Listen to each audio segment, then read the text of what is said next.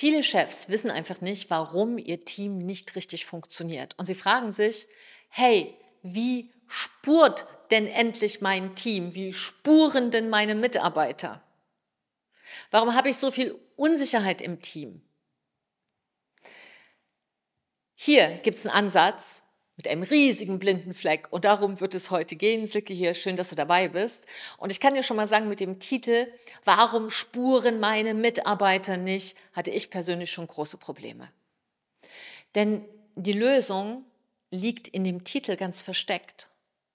Und die Lösung geht schon mal los mit meine Mitarbeiter. Und wem das nicht ganz klar ist, da werden oft wilde Gespräche geführt, es werden Analysen gemacht, es werden Konfliktmanager engagiert. Und in Wahrheit geht es aber um etwas ganz, ganz anderes. Und ich will dir da mal eine kleine Geschichte erzählen, die sich in vielen, vielen Unternehmen jeden Tag abspielt und wo jede Menge Konflikte durch ein oft unterschätztes Führungsversagen entstehen können. Und dieses Führungsversagen führt dazu, dass die Mitarbeiter verunsichert sind und offensichtlich nicht spuren. Ich hoffe, dass du heute hier viel mitnehmen kannst aus dieser Folge, denn es geht darum, wo zuerst ganz klar Verantwortung im Team definiert werden muss damit das Team erfolgreich wird. Und deshalb habe ich für dich fünf erfolgreiche Tipps für erfolgreiche Teams, wo dann mal jeder spurt. Und darum geht es in dieser Folge. Also stell dir mal vor, du arbeitest in einem Unternehmen mit drei Geschäftsführern. Alle sind talentiert. Jeder Geschäftsführer, Geschäftsführerin ist ambitioniert und hat große Ziele. Aber diese drei Geschäftsführer haben unterschiedliche Vorstellungen darüber, wie diese Ziele erreicht werden sollen. Und jeder fühlt sich für seinen Bereich top verantwortlich und denkt, dass die anderen beiden die gleiche Einstellung haben. Und da beginnt schon das Problem. Denn woher weiß denn jeder, wo der Bereich des anderen ist? Schon da sind große Lücken. Und wenn das nicht ganz sauber ineinander übergeht, der eine Bereich von dem einen Geschäftsführer in den anderen Bereich von dem anderen Geschäftsführer, tja, dann gibt es sogenannte schwarze Löcher. Und diesen schwarzen Löchern passiert der große Blödsinn. Und ich erinnere da am Gespräch mit einem Unternehmer, den wir mit der Charisma-Schule haben, der hat erzählt von einem Vertriebsteam, und dieses Vertriebsteam, da steckt der Wurm drin. Es funktioniert nicht so gut. Die, es gibt Streit im Team, die Ergebnisse stimmen nicht, der Umsatz dadurch geht nach unten und es ist immer viel Diskussion und Trouble. Und dieses Vertriebsteam ist direkt von einem dieser drei Geschäftsführer abhängig. Das Problem ist aber, das Vertriebsteam weiß nicht, welcher Geschäftsführer zuständig ist.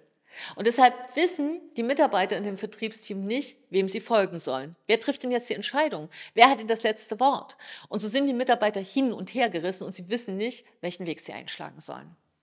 Natürlich hat das zur Folge, dass es auch Konflikte im Team gibt. Die sind zunehmend frustriert, die fühlen sich demotiviert, dann wird gestritten und der eine will dem einen Geschäftsführer folgen und der andere dem anderen und dadurch geht ganz viel Energie aus dem Team raus.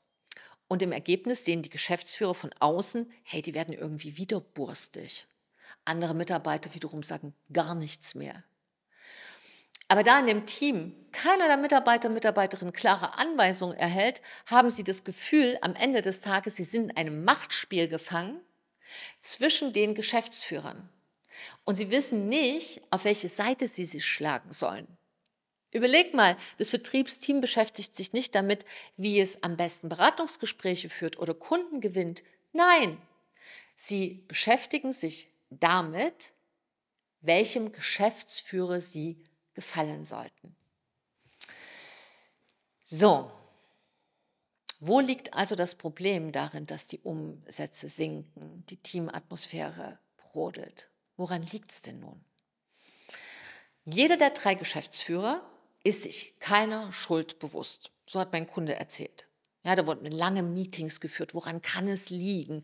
An welchem Mitarbeiter kann es liegen? Was können wir machen? Wie entwickelt sich der Markt? Und jeder von diesen drei Geschäftsführern denkt, dass ihr den Job richtig macht und dass es an den anderen beiden liegt, wenn etwas schief geht. Doch in Wirklichkeit stinkt der Fisch immer vom Kopf. Und glaube mir, eine Geschäftsführung mit drei Leuten ist schwierig. Das heißt, hier handelt es sich um ein gemeinsames Führungsversagen aller drei GFs, aller drei Geschäftsführer. Und dieses Führungsversagen belastet das gesamte Team. Die Konflikte, und die darf man nicht unterschätzen, die durch ein solches Führungsversagen entstehen, können das ganze Team in kürzester Zeit zerreißen. Das Vertriebsteam ist nicht mehr in der Lage, erfolgreich zu sein, boykottiert vom eigenen Chef. Das muss ich mal überlegen, was für ein Wahnsinn da passiert. Und über Motivation brauchen wir gar nicht mehr sprechen. Und deshalb, statt dass dieses Team zusammenhält und zusammen einen sehr guten Vertrieb aufbaut, und das ist wichtig für Vertriebler, entsteht ein Gefühl von Unsicherheit und Misstrauen. Und dann ist nur eine Frage der Zeit und die ersten Kündigungen trudeln ein. Das Teamproblem ist aber gar kein Teamproblem, sondern es ist ein Geschäftsführerproblem. Denn diese drei Geschäftsführer haben nirgendwo ihre eigenen Rollen niedergeschrieben. Immer wenn ich mit Geschäftsführerinnen, Geschäftsführern spreche und sage, weißt du, was du tust? Ja, ja, klar. Ja, dann zeig mir doch mal deine, deine Rolle. Was, was sind genau deine Aufgaben? Wo hast du die aufgeschrieben? Nee, das weiß ich auch so. Nein, weißt du nicht. Denn als Chefin, als Chef ist es deine Verantwortung, klare Regeln und Strukturen in deinem Team zu schaffen. Wie willst du das machen, wenn du das selber nicht kennst? Und deshalb ist die erste Aufgabe, Gerade wenn du noch mit anderen Partnern dein Unternehmen führst, stelle sicher, dass jeder seine Rolle und Verantwortung kennt. Und dass Entscheidungen auf diese Grundlage dann auch schnell und effektiv getroffen werden, denn nur so können alle Mitarbeiter auf dasselbe Ziel hinarbeiten. Ist ja klar, wenn da keiner weiß, was er zu tun hat, wie soll das funktionieren? Und dein mit, deine Mitarbeiter, wenn die erfolgreich sind, sorgen sie auch dafür, dass dein Unternehmen erfolgreich wird. So, jetzt fassen wir nochmal die fünf Sachen zusammen.